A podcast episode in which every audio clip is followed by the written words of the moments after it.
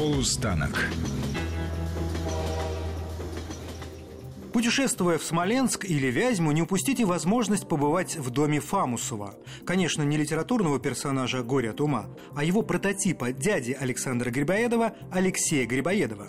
Его усадьба находится в Хмелите, хотя это скорее не усадьба, а самый настоящий дворец, только маленький. Там часто проводил лето сам Александр Грибоедов. Бывал там и муж его двоюродной сестры, фельдмаршал Иван Паскевич. Есть версия, что Грибоедов вывел его в своей комедии в образе скалозуба. Если это так, то карикатура на полного георгиевского кавалера получилась грубоватой.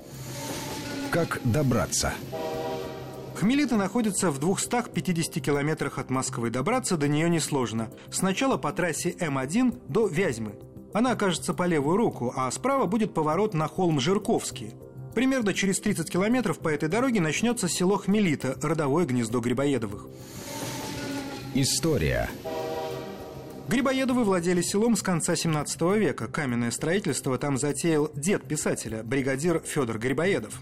Стройка началась в 1747 году и затянулась на несколько десятилетий. Весь комплекс выдержан в стиле елизаветинского барокко. Такие постройки чрезвычайно редко встречаются в русской глубинке.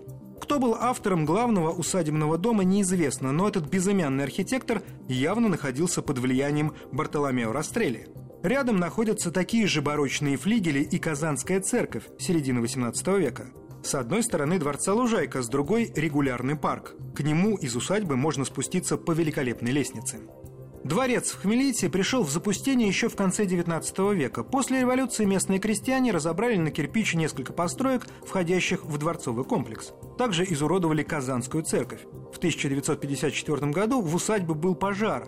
В итоге остались только стены – 60-х годов поднимался вопрос о реставрации этого памятника архитектуры.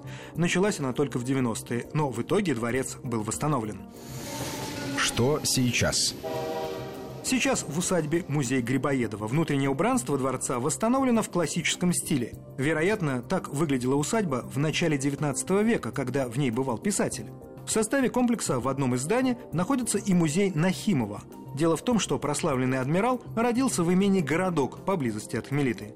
Борис Бейлин, Вести ФМ.